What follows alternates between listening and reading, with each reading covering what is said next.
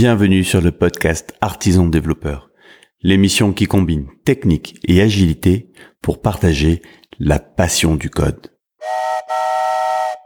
Aujourd'hui, je suis avec Xavier Nopre. Xavier, bonjour. Bonjour Benoît. J'aimerais te proposer un sujet qui est la barre verte. Alors, sous quel angle est-ce qu'on va pouvoir attaquer la barre verte? Évidemment, je fais référence à la barre verte du TDD. Je te, dans, dans, le podcast précédent, tu parlais de, de cette fois où tu t'étais senti totalement en confiance quand euh, tu avais fixé un problème. Euh, et pour moi, je, trouve que la barre verte apporte ça, entre autres, c'est la confiance dans ce que tu as fait.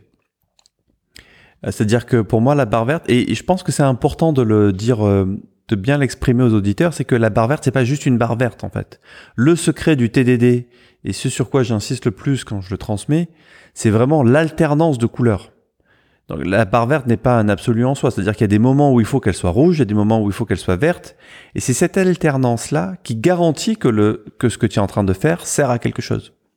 Toi, comment est-ce que tu, qu'est-ce que tu ressens? Est-ce que tu peux nous parler de ces émotions que tu peux avoir quand euh, bah, tu as ta barre verte? C'est vrai que, comme tu le dis, c'est une question d'alternance.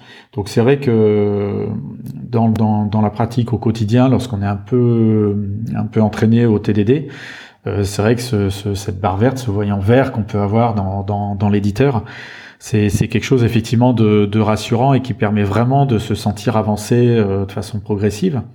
Comme tu le dis également, il faut qu'il y ait cette alternance, c'est-à-dire ne faut pas que ce soit tout le temps vert, sinon là ça devient euh, un peu inquiétant.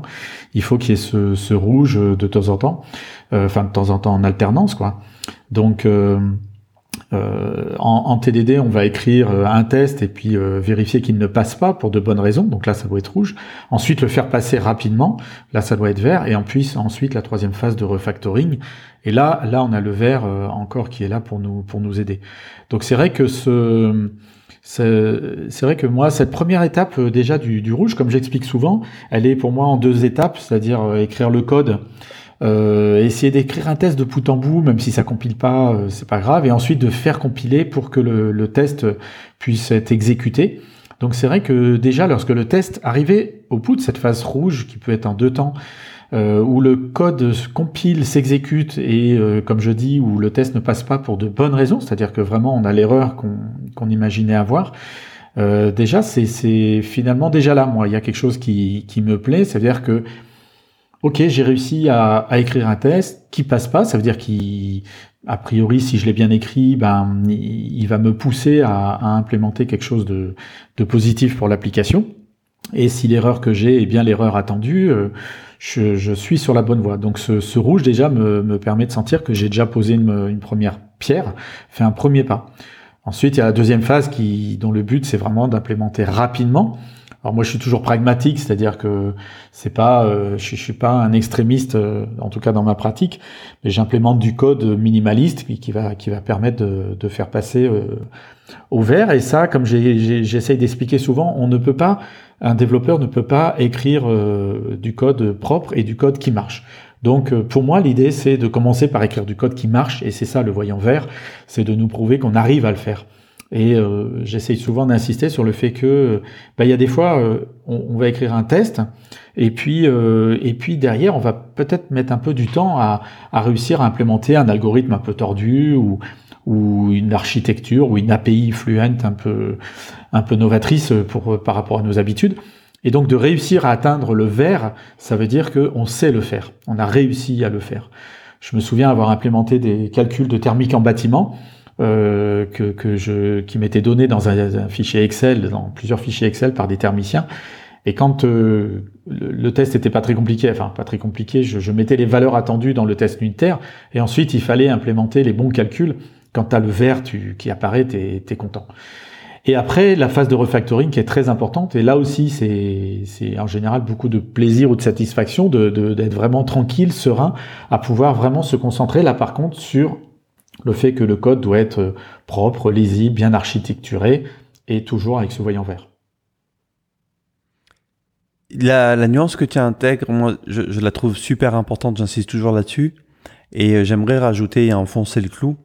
Euh, il serait tentant de s'arrêter à la phase 2, c'est-à-dire dès que le dès que le test passe est au vert, cool, c'est fini, je passe à la suite.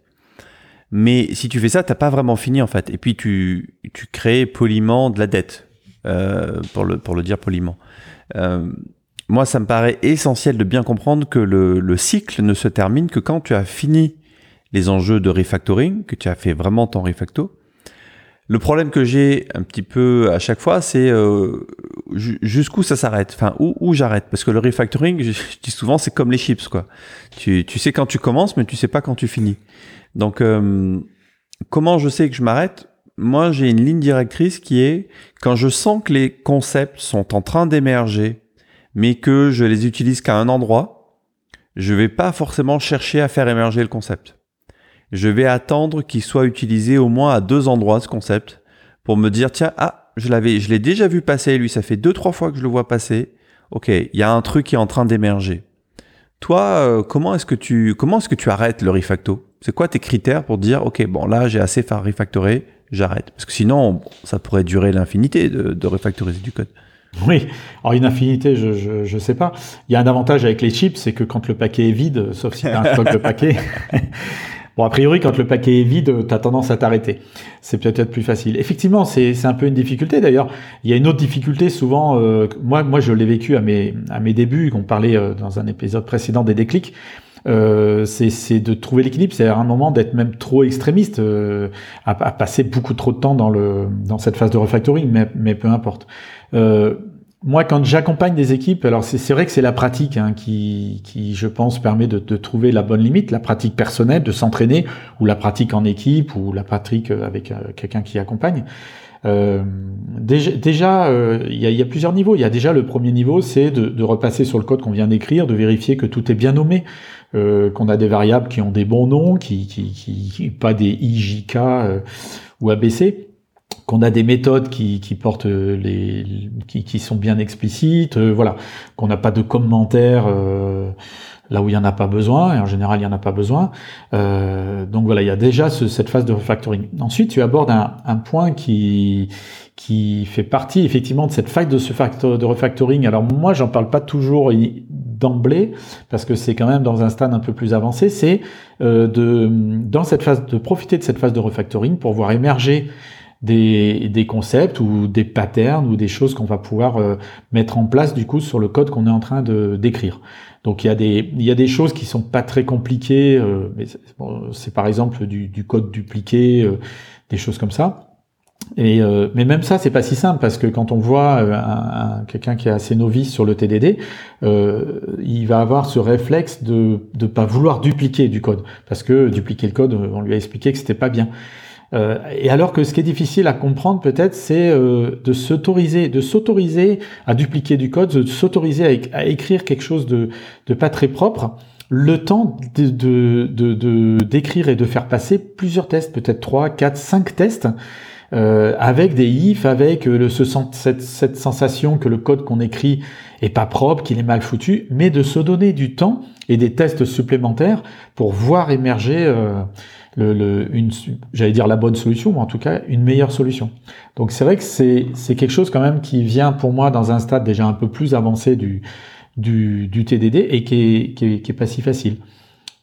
Eh ben écoute, je te remercie. Je te propose que ce soit le mot de la fin. Merci d'être venu, Xavier. Ben, merci pour l'invitation, Benoît. Je t'en prie. Quant à toi, cher auditeur, j'espère que tu as apprécié ce podcast. Si c'est le cas, je t'invite à vite nous rejoindre dans la communauté sur artisandéveloppeur.fr.